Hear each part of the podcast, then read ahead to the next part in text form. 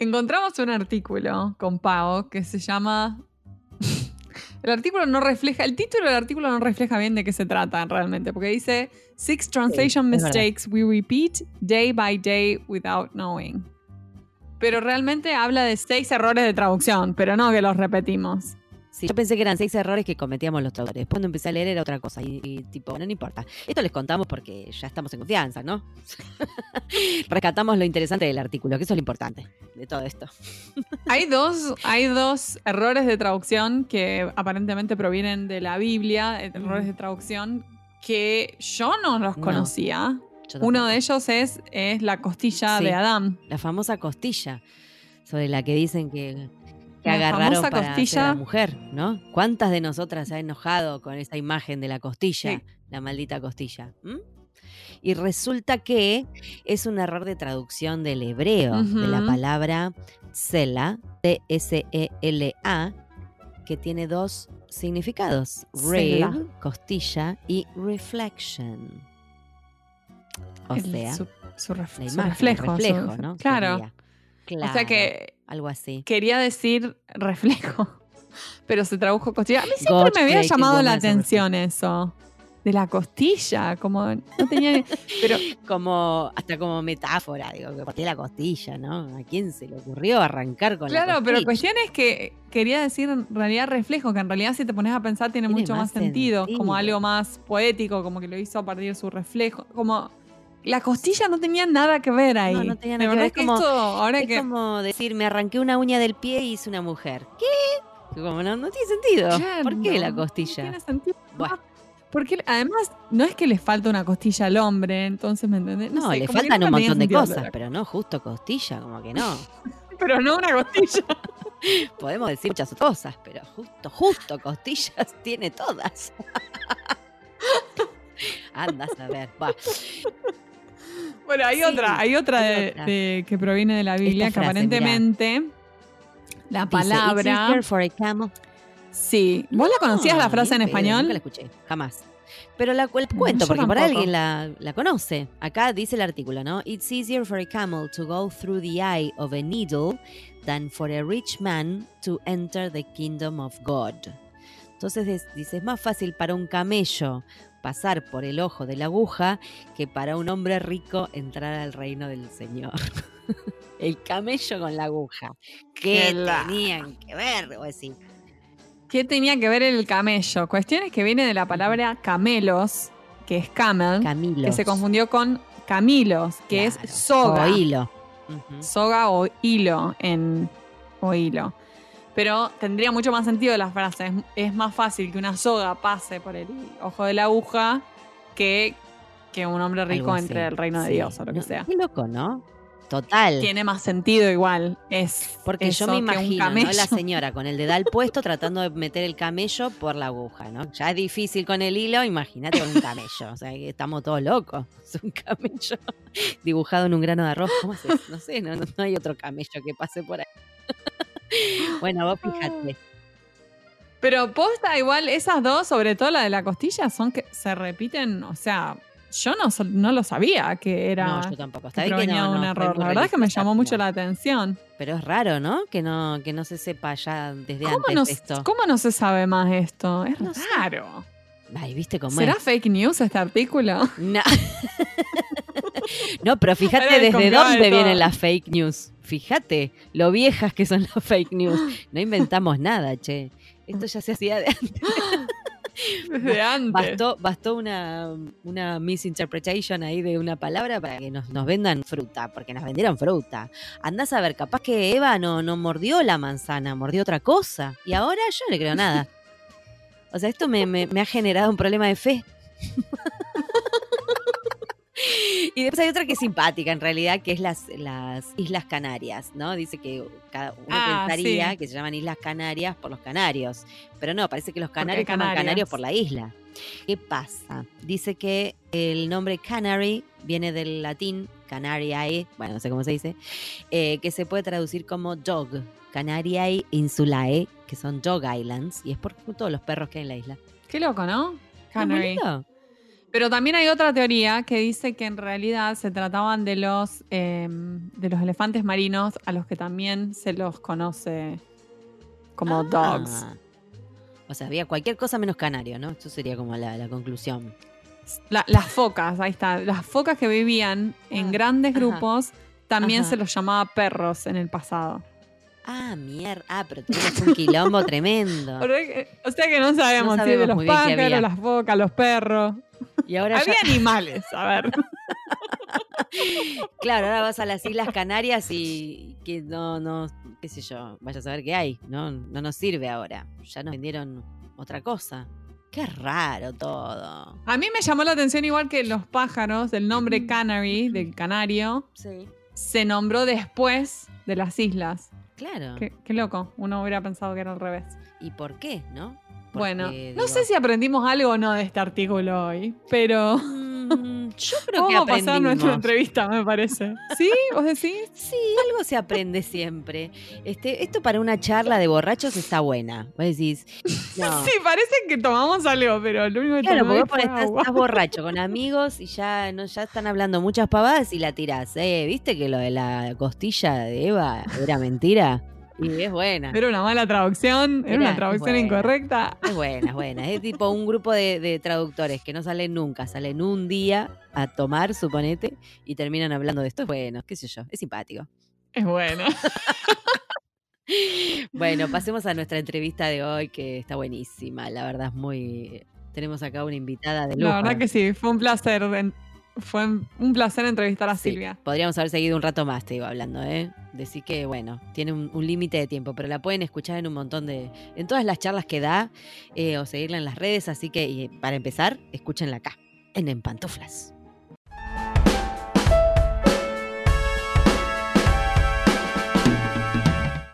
Hoy tenemos el placer de entrevistar a Silvia Falchuk. Ella es traductora pública de inglés, si bien hoy se siente muy cómoda con definirse como capacitadora y agitadora y motivadora profesional.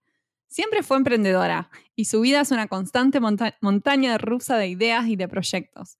Muchos colegas la definen como disruptiva y una rara avis. Apasionada de su trabajo, disfruta muchísimo de estimular e inspirar a colegas a pensar que se puede vivir y disfrutar de la profesión. Esto lo logra a, través de sesiones de agitación profesional en las que aporta confianza, herramientas, consejos, experiencias y procesos para la gestión del trabajo profesional cotidiano. En 2018 finalizó la cursada de su maestría en política lingüística en la Universidad Nacional de 3 de Febrero, para la que fue becada por el Colegio de Traductores Públicos de la Ciudad de Buenos Aires. Se apasiona investigando y leyendo sobre la, proyección internacional de la lengua española, desde la década de los 90 hasta la actualidad. Recientemente ha creado el Club de Fan de María Moliner. Permanentemente asiste a congresos y capacitaciones, expone como ponente y dicta seminarios de su autoría en universidades y asociaciones profesionales. Es un placer tenerte aquí con nosotras en Pantufla. Silvia, gracias. Gracias a ustedes, Bienvenida. muchas gracias. Decime si tenés puestas las pantuflas, porque es como un requisito, ¿no? Recontra, fue lo primero que hice. Volví hace un Ah, ratito me y encanta. por las pantuflas. Muy bien, ahora sí, ahora sí. Vos estás acá en Buenos Aires también, ¿no? Como yo. Sí, señora.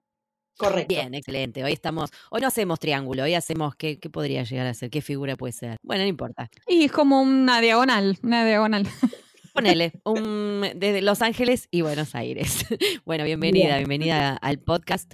Eh, le quiero al podcast Te Escuchas que nos conocimos con Silvia personalmente en Clint, en, la, en el congreso que se hizo en Córdoba, eh, que hiciste una, una presentación buenísima, que ya te vamos a preguntar. Y bueno, ya, después estuvimos charlando como un rato largo en la cola del almuerzo, que era bastante larga la cola. Así que aprovechamos para charlar un montón. este, y ahí en algún que otro cafecito. Así que bueno, es un placer, la verdad, que te hayas copado eh, de venir a charlar un rato con nosotras para que te conozca más gente. O sea, todos nuestros podcasts escuchas. Muchas gracias. Por favor, un placer. Muchas gracias. Contanos un poco.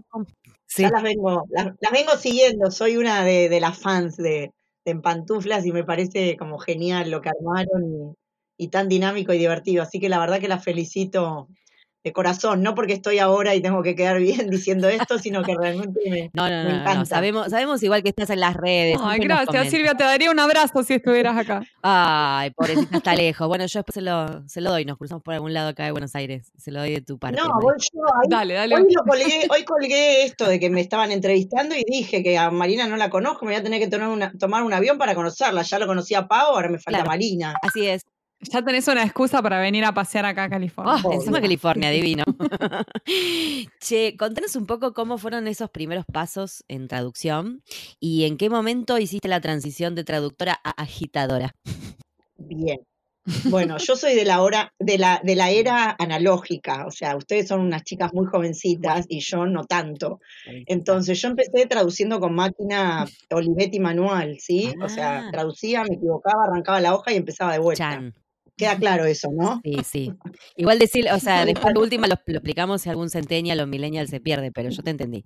Te entendí. Bien, Sí, ok. sí. Bueno, así que bueno, muchos años traducía, trabajé mucho tiempo eh, para lo que era Video Cable Comunicación, Ajá. que era la empresa, digamos, anterior a Cablevisión, igual era la competencia, ¿no? Después trabajé mucho en la industria de, de la publicidad, allá por los 80, que, que la publicidad estaba como en su auge. Después mucho tiempo también trabajaba, digamos, eh, para la Embajada de, de Sudáfrica y de Canadá, porque estaba anotada como traductora, entonces trabajaba mucho para, para clientes que consultaban las listas y, y bueno, y me llamaban para todo lo que tenga que ver con, con la traducción de documentación personal, tanto de gente que, que venía al país como gente que, que emigraba, ¿no? Eh, así que bueno, muchos años me dediqué a la traducción, también hice docencia en la Universidad del Salvador y en la Universidad de Buenos Aires, y la verdad que nunca dejé, después cuando dejé como la relación universitaria de ser docente, siempre seguí dando capacitación como en formato eh, fuera del ámbito académico, así en capacitaciones de talleres, jornadas, o sea que siempre estuve como al frente de, de aulas y en contacto con la gente, y parece que era relativamente buena y la gente se copaba y quedaba como muy en contacto conmigo para después pedirme como consejos o ayuda en todo lo que tuviera que ver con, con el desempeño profesional. Em, y bueno, y hace más o menos 11 años que empecé a dar un seminario que ahora se llama, bueno, ahora se llama Momento Eureka, pero siempre tuvo como la base de ayudar a los profesionales a insertarse, digamos, en el mercado laboral y a mejorar su desempeño. Eso devino hace año y medio, dos años, en que empezara a trabajar como más directamente así en formato de consultoría y de, de agitar a la gente y de sacudirla. Creo que un poco también ayudado Ay. por la crisis y la coyuntura de nuestro país, ¿no? Y, y, tam- y también acá agrego algo, y también creo que una de las cosas que me ayudó a mí, digamos, no solo quizá porque tengo como facilidad para ponerme en el lugar del otro y porque tengo también, como dicen, la generosidad de compartir todo mi recorrido y, y mostrarle a la gente en lo que me fue bien o en lo que no me fue bien o ayudarlos a sortear obstáculos o, o dificultades, creo que la universidad no se ayornó. O sea, yo me recibí hace 34 años y bueno, hace 34 años el mundo era de una determinada manera, ahora el mundo es diferente y en las universidades, creo yo, por lo menos en lo que tiene que ver con traducción pública, se sigue formando igual al, a los traductores, entonces no tienen herramientas para compe- competir en este mercado realmente, en este sector tan, tan competitivo. Entonces creo que yo pasé a ocupar ese lugar que necesitan los jóvenes profesionales o gente que se alejó de la, de la profesión y que necesita alguien que lo ayude eh, en ese camino de, bueno, cómo me inserto, cómo arranco, cómo empiezo, cómo me manejo con los clientes, cómo cotizo y un largo etcétera. Sí, sí. Sí, es cierto lo que decís, porque hay un hay una gran diferencia entre lo que era el mercado hace muchos años y lo que es el mercado ahora. Y, y es verdad que, que hay algo de lo académico que estaría como quedándose corto. Más allá de que la carrera siempre fue, bueno, digo, un, un puntapié inicial, por decirlo, porque uno sigue aprendiendo después de que termina de recibirse. Pero de todas maneras, es cierto que hay un hueco, hay una necesidad de conocimiento y esas, esos huecos los están llenando muchas personas como vos, eh, y como otros colegas que, que conozco, que van compartiendo información, que van haciendo cursos de capacitación. Eh, y, y hace falta eso, hace mucha falta. Así que vamos ahí con el agite, me encantó. Muy bueno, sí, muy bueno, Gracias. Silvia. Y contanos de qué se Sí. trata la maestría en política lingüística que hiciste. La maestría en política lingüística es, eh, es eso, es política lingüística. En realidad fue como coincidente que yo cursé unos seminarios sueltos de, de glotopolítica y de planificación lingüística y de repente me di cuenta que, que siempre me habían gustado las políticas lingüísticas y como me interesaba muy especialmente todo lo que tenía que ver, o tiene que ver, mejor dicho, con la política lingüística exterior de España sobre toda el área idiomática del español, o sea, sobre todo el, todos los países hispanoparlantes, bueno, me di cuenta que era, que era una maestría que me podía dar como muchas herramientas, ¿no? Para, para profundizar, para investigar, para descubrir autores, ¿no? Académicos.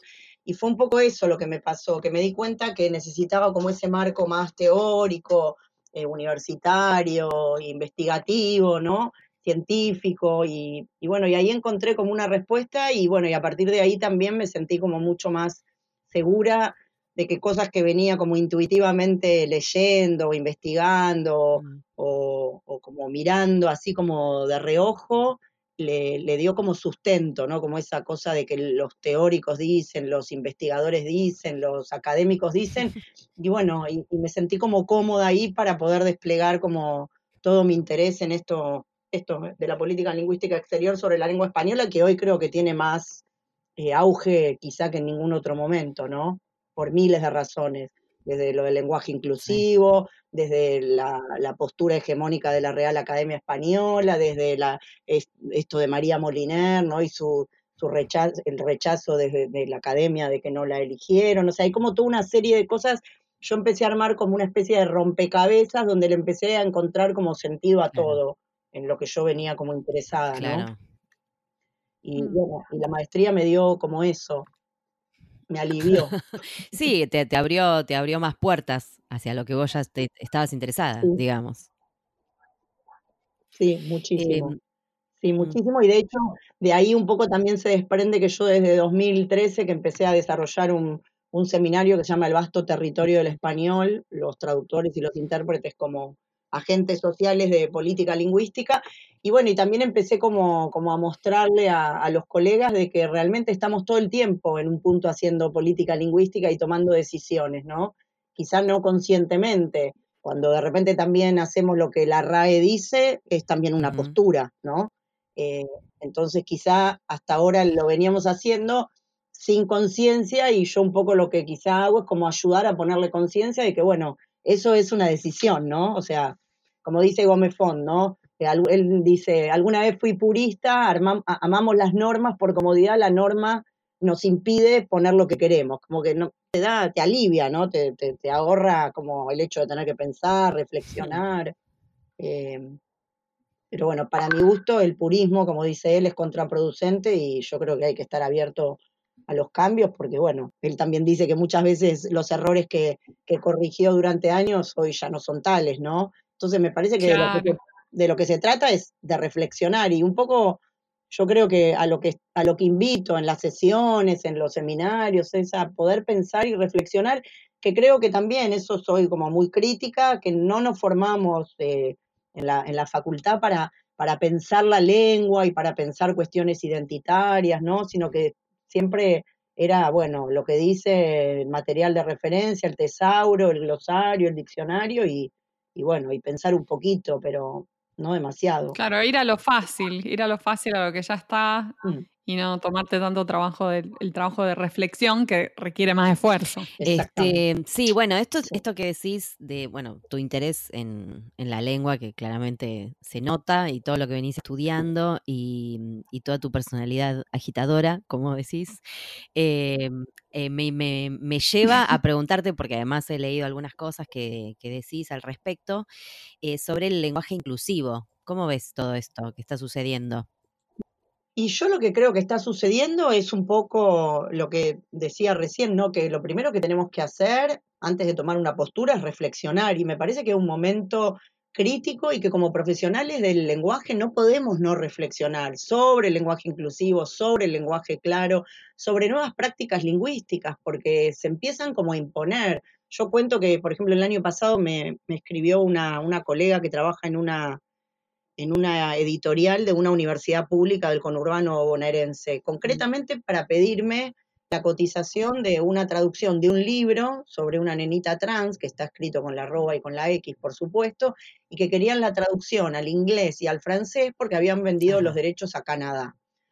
Entonces, bueno, fue todo un trabajo, todavía no se concretó el trabajo, pero yo me, puse, digamos, como que me ubiqué en el lugar de, coordinar el proyecto y de buscar profesionales idóneos afuera, en el exterior, que, que, bueno, que tuvieran una perspectiva de género y especialidad en, en lenguaje inclusivo en inglés y en francés. Fue todo un desafío, di con dos colegas, armamos la propuesta y demás, pero entonces eso es algo que vos decís, bueno, no, yo no tengo nada que ver, o sea, no, no es lo mío, ni el lenguaje inclusivo, ni, ni traducir, eh, digamos, a otras lenguas, pero en realidad yo siempre, digamos, históricamente, no solo que, traduje yo, sino que siempre coordiné proyectos lingüísticos de otros idiomas. Después, si quieren, les cuento cómo, cómo empecé, porque fue medio forzado por un cliente.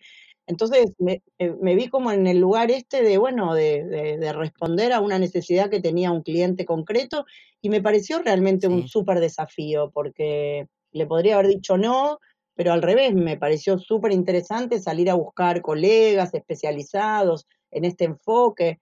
Bueno, ver que hay libros que tienen eh, la declaración de interés del Senado, que son lectura obligatoria en la ley eh, de, educación sexual. Entonces, me parece que, o sea, yo hace rato que vengo diciendo que para mí la formación de, en mi caso, la traducción pública es como la puntita del iceberg, pero después hay como un mundo que se abre frente a las posibilidades de, de trabajo de los profesionales que nos iniciamos en la traducción, que es muchísimo más vasta y más amplia, y por eso yo me ubico en un lugar de, consultora, de asesora, de, asesorar lingüísticamente al cliente en toda su dimensión.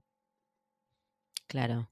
Está bueno esto que contás, bueno, como que en algún punto todo este, este, un tipo de proyecto así te llega a vos, porque en definitiva uno a veces, este, digo, en vez de cerrarse, uno también tiene que darse cuenta de que por alguna razón algo cae, ¿no? En mm. uno, algo le llega a uno, mm.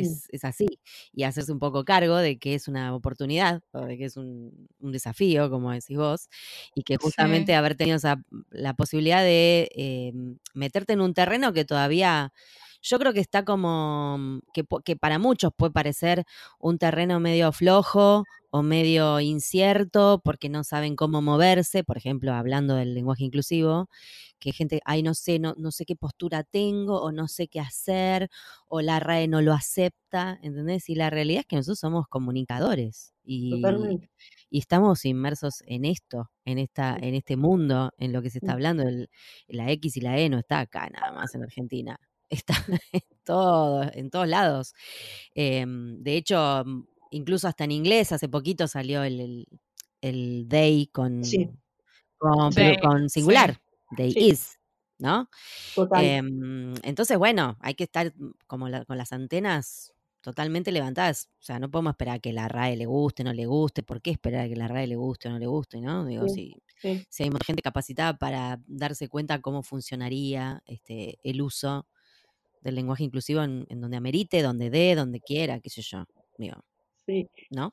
Sí, ahora cuando, cuando yo te escuchaba, Pau, lo que, lo que me parece importante en mi caso, por lo menos como resaltar o destacar es que eh, yo lo cuento, yo estoy dando un, como un taller, un mm. seminario, como una charla sobre lo que yo vengo observando con el tema del lenguaje inclusivo y yo lo que cuento es que yo empecé con el tema del lenguaje inclusivo hace exactamente siete años cuando no me pregunten por qué, porque tengo como esta cosa que se me viene algo y se me viene, ¿no? Como una cosa muy intuitiva. Mm. Le propuse a Alejandro Parini, que es director de la Facultad de Lenguas de la Universidad de Belgrano, organizar una jornada sobre traducción, eh, lenguaje inclusivo y género.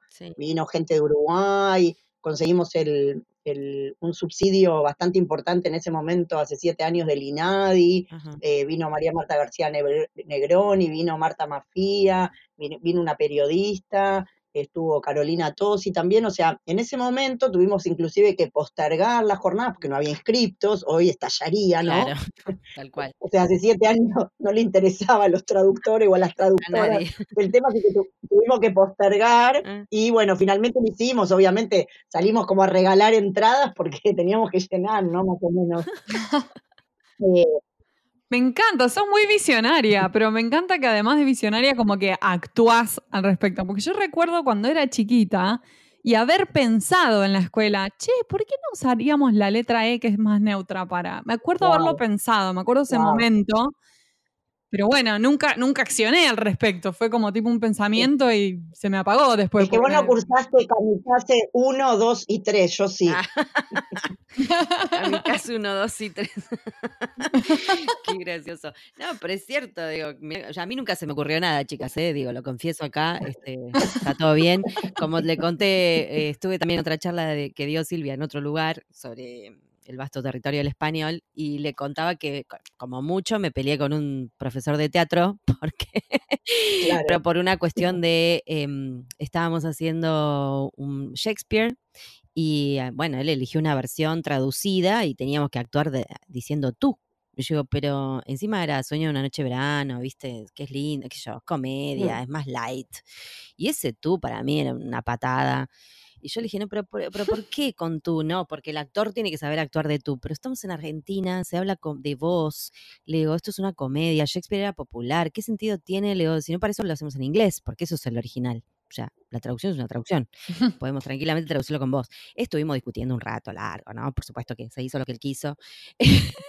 Pero, claro, ese fue mi único momento de que ya estaba realmente hinchada con el temita de la RAE y lo correcto y qué sé yo, por toda la, la carrera. Y yo dije, ay, por favor, en el teatro también hay que caretearla, por Dios, qué pesadilla. Wow. Pero ya, digo, hasta ahí llegó. Entonces toda esta movida me parece fascinante, porque, digo, es- marca claramente una diferencia de a quién más, creo yo. Sí, yo creo, yo creo que sí. Bueno, pero quería como, como, como completarlo con que, bueno, eso fue en 2012 cuando yo propuse la organización de esas jornadas y de- después en 2017, tampoco no me pregunten por qué, me postulé con un taller, con una presentación en un congreso de traductores e intérpretes en Estados Unidos, me aceptaron y fui a decir, ¿por qué no podemos incluir, digamos, los traductores, los intérpretes, el lenguaje inclusivo, ¿no? En nuestra práctica eh, profesional. Y bueno, y entonces ahí, después cuando el año pasado finalmente y explotó, ¿no? Con todo el tema este de, de la, de la despenalización del aborto y, y bueno, y Mm. la E que apareció como más mediáticamente, bueno, ahí, y yo ya venía leyendo sobre el tema de, de las guías, ¿no? Allá por los 80, 90 que habían surgido, eh, sobre todo en España, y después lo que dijo Bosque en 2012 sobre el tema de, ese famoso informe que sa- sacó el nombre de, de la RAE sexismo lingüístico, o sea que para mí lo de la E, yo cuando doy este taller hablo como en un segundo momento, esto de la E, ¿no? Y la arroba de la X, para mí se retrotrae como un poco más para atrás, allá como digo, cuando explota en 2012, que en realidad al, al salir vos que hablar en el diario El País, eh, Mm. el país, el diario El País de España, eh, ahí un poco le da también como mucha visibilidad al tema este de, de las guías de lenguaje no sexista, y bueno, y ahí, a partir de ahí empieza también como mucho a, a salir para afuera. Después aparece lo del AE, etcétera, etcétera, pero yo me retrotraigo más a ese primer momento. Claro, más al principio, que muchos de nosotros Sí. ni enterados, te digo la verdad. Exactamente, Claro. tal Es cual. así, sí, sí, sí. Silvia, y me contaron que tu charla en Clint fue un éxito, porque varias gente me vino a decir que les encantó lo- la charla que diste sobre María Moliner. Contanos un poco cómo surgió esa investigación sobre María Moliner y la presentación y el club de fans. Contanos todo. Bueno, a ver, lo de María Molinar tiene que ver con un poco con esto que yo les decía antes de la RAE, ¿no? Porque, bueno, ya sabemos que la RAE es misógina y es machista, digamos, no es nada nuevo. Ahora quizás se pone como mucho más en escena y mucho más Sí. Públicamente la gente se empieza como a dar cuenta. Digamos, yo en mi época analógica tengo acá conmigo el, el María Moliner y siempre lo consultábamos, pero la verdad que yo no era como consciente de la mujer detrás de María Moliner pero hace más o menos cuatro años estuve en Chile en un congreso de glotopolítica justamente con esto del vasto territorio del español y justo estaban dando la obra El Diccionario, que es sobre la vida de María Molinar. Y ahí flasheé, dije, claro, acá hay una historia, que es como dijo el, el, el, el autor de, de la obra de teatro, o sea, se alucinó con la historia de que la mina, que se había dedicado 15 años a hacer un diccionario, viste, a puño y letra, en su casa, juntando fichas en la bañadera y todas desparramadas por su casa, y de repente se murió sin palabras, ¿no? De, de, de arteriosclerosis. Entonces, cuando el hombre este de, armó esa obra de teatro, a mí me flasheó porque dije, qué loco, ¿viste? Toda la vida te dedicaste a las palabras y te moriste, o sea, y se murió sin poder hablar, ¿no? Entonces me pareció como tan intenso y ahí, bueno, esto de que no la aceptó la RAE, ¿no? Del machismo de la RAE, eh, del no reconocimiento. Yo, acá paréntesis, soy feminista de la ola anterior, entonces todo empezó como a, a cuadrar, ¿no? Y entonces mi interés por la RAE y el machismo y el feminismo y el rechazo de María Moliner. Y bueno, y me compré un libro y otro y empecé a leer y a investigar y a mirar videos y el documental y después vi la obra eh, acá en Buenos Aires dos veces y me contacté con el, con el productor y fue así como una especie de obsesión que me agarró por, por interiorizarme más por la vida de María Moliner. Y cuando llegó la convocatoria del Clint, dije, me parece que está bueno. El año pasado yo había expuesto lo del vasto territorio del español y había sido también como muy, muy bien recepcionada la presentación. Y bueno, me parecía que era como una especie de continuar con esa temática. Y bueno, y también creo que en este momento hablar de una mujer que fue una de las primeras intelectuales españolas durante la dictadura de Franco, ¿no? Y que sobrevivió, ¿no? Como esto, el exilio interior es el nombre de, la biografía de Inmaculada de la Fuente, que escribió la, biografía sobre ella. Esto, el exilio interior donde ella se refugió en las palabras para poder soportar, eh, ¿no? el, el franquismo, ¿no? Y entonces me pareció que era como muy potente la historia, me, me, conmovió mucho. lo es. Además, este, bueno, más allá de que es súper fascinante todo lo que, todo lo que uno se puede enterar de ella, eh, que vos en la presentación eh, contás muchas cosas, eh, además se nota que te apasiona, entonces obviamente uno se copa. Más allá de que todos, por lo menos yo, también tengo mi diccionario acá de María Moliner y me acompañó toda la carrera y la amé por otras razones, no me di cuenta nunca que había toda esta historia detrás, ¿entendés? Entonces, cuando te empiezas a enterar que ella con todos sus papelitos y que salía a la calle a recoger el uso del español, es un montón, el trabajo que hizo es increíble. Eh, mm. Y de hecho, incluso Silvia, vos incluiste algunas algunas definiciones en la presentación que me parecieron geniales. Me acuerdo que una era sobre la familia y que decía dos personas, ¿no? Ni siquiera decía un hombre, una mujer había algo ya muy feminista ahí. Sí, sí, ella redefine, sí, ella redefine las, las palabras de un modo que para mí te llegan al corazón, ¿no? Como que es como que habla el lenguaje del pueblo, mientras que, como ella también dice, ella desacartonó y, y le dio como vida a las palabras que, que la Real Academia las diseca, ¿entendés? Entonces a mí me pareció como por todos lados, ¿no? Por, por la valentía, por su intelectualidad, por su, humildad también, ¿no? Ella decía que, o sea, ella nunca llegó a la academia, entonces, mm, por supuesto, nunca pronunció el famoso discurso de ingreso.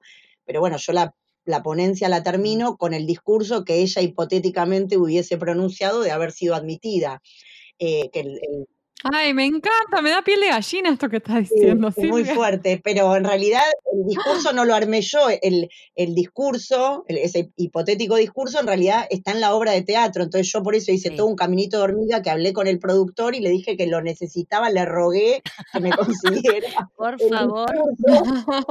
le, taladré, pobre, se dio cuenta de que tenía que conseguírmelo porque si no lo iba a volver loco, me iba a ir hasta la puerta de su casa, ¿viste?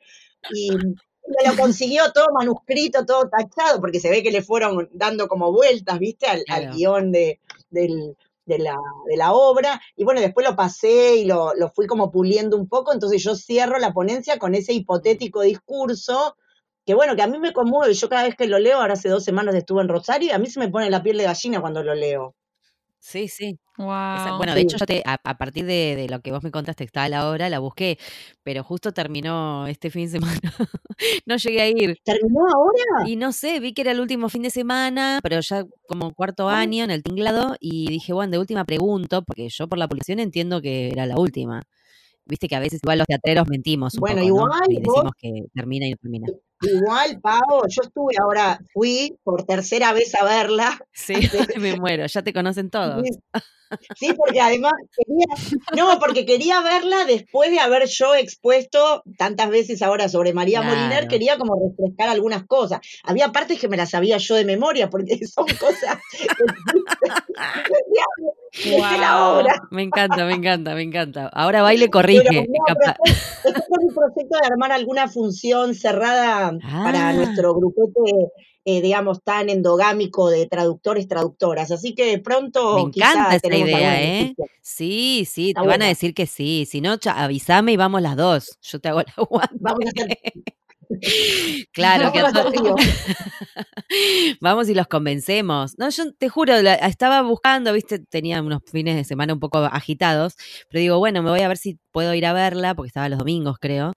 Y vi Sí. que, bueno, nada, que se terminó. Pero nada, me voy a prometo, le prometo a los podcasts escucha que voy a, voy a estar atenta por si vuelven. Este, así podemos hacer este, una incursión ahí. Bueno, y si no, volveremos de algún modo. Yo estoy, Sí. estoy con muchas ganas. Me parecía que era como un proyecto interesante, digamos, hacer una función especial y después, no sé, si un meet and greet con los actores, no sé, con el director, ¿viste? Sí. Me parecía así como, como copado, porque lo que me empezó a pasar, mucha gente me empezó a escribir o por WhatsApp o por el Facebook, por LinkedIn o, viste, por el Instagram, esto como que fueron a la casa a contarle a la familia, este diccionario con el que estudié y, y trabajé toda Claro. mi carrera, hay una mujer detrás. Claro, claro, tal cual. Es así. Eh, que nosotros le decíamos la Mary, vos traes la Mary, sí, yo llevo la Mary, era como porque como pesa. Alguna llevaba el. Simon o el que fuese y otra llevaba la Mary, Claro, obvio, porque no podíamos ir al, al parcial sin la Mary. Es así. Todos, Sí, todos la tu- sí. todas la queremos. Este, bueno, sí, te cuento que este año en el podcast estamos haciendo una pregunta eh, filosófica, se podría decir, eh, que le encanta a Marina. La voy a dejar a Marina que te la haga. A ver, Marina, La pregunta, la pregunta es, la pregunta del millón es, ¿cómo ves al traductor o traductora del futuro? Ahí está. Bien. Y mira, la veo, si, si sale de la caja y de la zona de confort, la veo, lo veo muy bien. Ahora, si se queda ahí, viste, pensando adentro de la caja y en la zona de confort, lo veo en el horno. La zona de confort La caja es un horno. La caja era un microondas. Este, claro.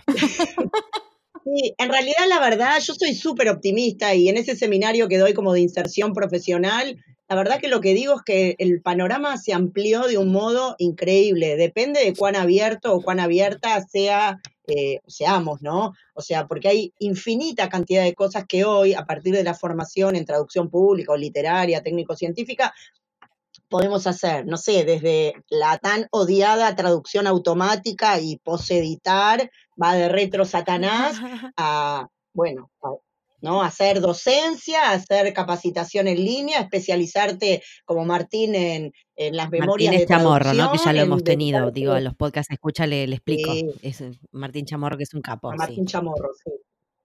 Eh, en, no sé, Melina Arias con el tema de inglés técnico simplificado, en corrección y edición, en la enseñanza de español como lengua extranjera, o sea, y podemos seguir, o sea, yo creo que realmente son enormes las posibilidades que se abren porque se nos hable el mundo entero para también poder trabajar. Yo tengo colegas a los que estoy asesorando que de repente están haciendo cosas como, por ejemplo, describir imágenes para Google, por ejemplo, ¿no? O, digamos, Ah. hacer análisis de diferentes aplicaciones y poner, y tener que poner hashtags o, o palabras clave para las búsquedas. Entonces, decís, eso tiene que ver con la traducción. Y la verdad que directamente no, pero tiene que ver con cómo, cómo se buscan en los sitios o en los foros o las agencias el- bajo Claro. Linguist, ¿no? Entonces, Claro, un asesor del lenguaje, un lingüista. bueno, pero por eso yo decía antes, nosotros somos asesores, consultores lingüísticos. Entonces, desde ese lugar creo que hay enormes posibilidades, ¿no? Eh, yo este año estuve en San Juan dando una capacitación y un chico muy jovencito me dijo que él está trabajando para una empresa de Inglaterra, va a partidos de fútbol o de algún otro deporte, de rugby, de lo que hay, de tenis, y, en y trabaja, digamos, como que tiene que ingresar cuestiones, digamos, no sé, como técnicas de cada partido en una aplicación, que eso después, no sé si se lo venden o cómo es, que va a un sitio de apuestas. ¿Y eso tiene que ver con la traducción? No, pero el pibe está en San Juan, trabaja para una empresa de Inglaterra y cobra en euros. Hello. Claro. Sí. Y sí, ya está. lo- los límites no deberían existir. No, no existen, digo, ¿no? La globalización nos No. permite eso. Mira que. Ahora, si vos querés estar ocho horas traduciendo y toda tu vida estar ocho horas traduciendo, bueno, te tenés que contactar con agencias o con clientes directos de tu país o de afuera y bueno, y seguir traduciendo ocho horas todos los días. Ahora, si querés otras cosas o querés mechar o querés como mezclar un poquitito más tu desempeño profesional, creo que las oportunidades son enormes. Muy bueno, muy, muy, muy lindo panorama nos pinta Silvia. Me gustó, ¿eh? Me encantó. Gracias. Muchas gracias, Silvia. Gracias. Realmente un placer. Seguiría charlando tres horas más yo. Sí. Ah, no, no, es ahora tres horas que seguimos. Ah, me mintieron, me están robando dos horas y media. Los act- las actrices mienten. Mirá que ya voy a encontrar la manera de llevarte al teatro, porque le quiero contar a la gente que no le gusta el teatro, pero ya fue como tres veces a ver a María Moliner. Así que cuando yo esté en el teatro la voy a llevar. Vamos a ver si le gusta. Obvio, A ver si le obvio, evangelizamos. es una asignatura Sí, lo vamos pendiente a que hacer, lo ya vamos a hacer. acordamos que el año que, viene seguro, porque este ya pareciera que no, no estreno nada, Bien. pero el que viene te voy, a, te voy a avisar. Ya vas a ver. Voy a estar en primera fila, ¿eh? Vamos ahí, agitame, agitame en la primera fila. Qué genia. Muchísimas gracias, Silvia, por, por acompañarnos acá un ratito en, en Pantuflas. A ustedes. Muchas gracias de verdad y la felicito de vuelta. Gracias, Silvia. un beso enorme. Muchas gracias.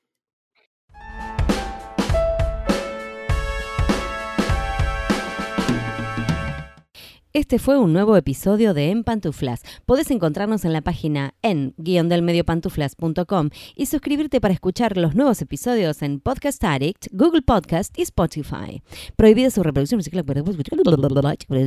Los Ángeles, Marina, Paula Caballito, Argentina. Las pantuflas de flamenco son mías. Y las de tigres son mías.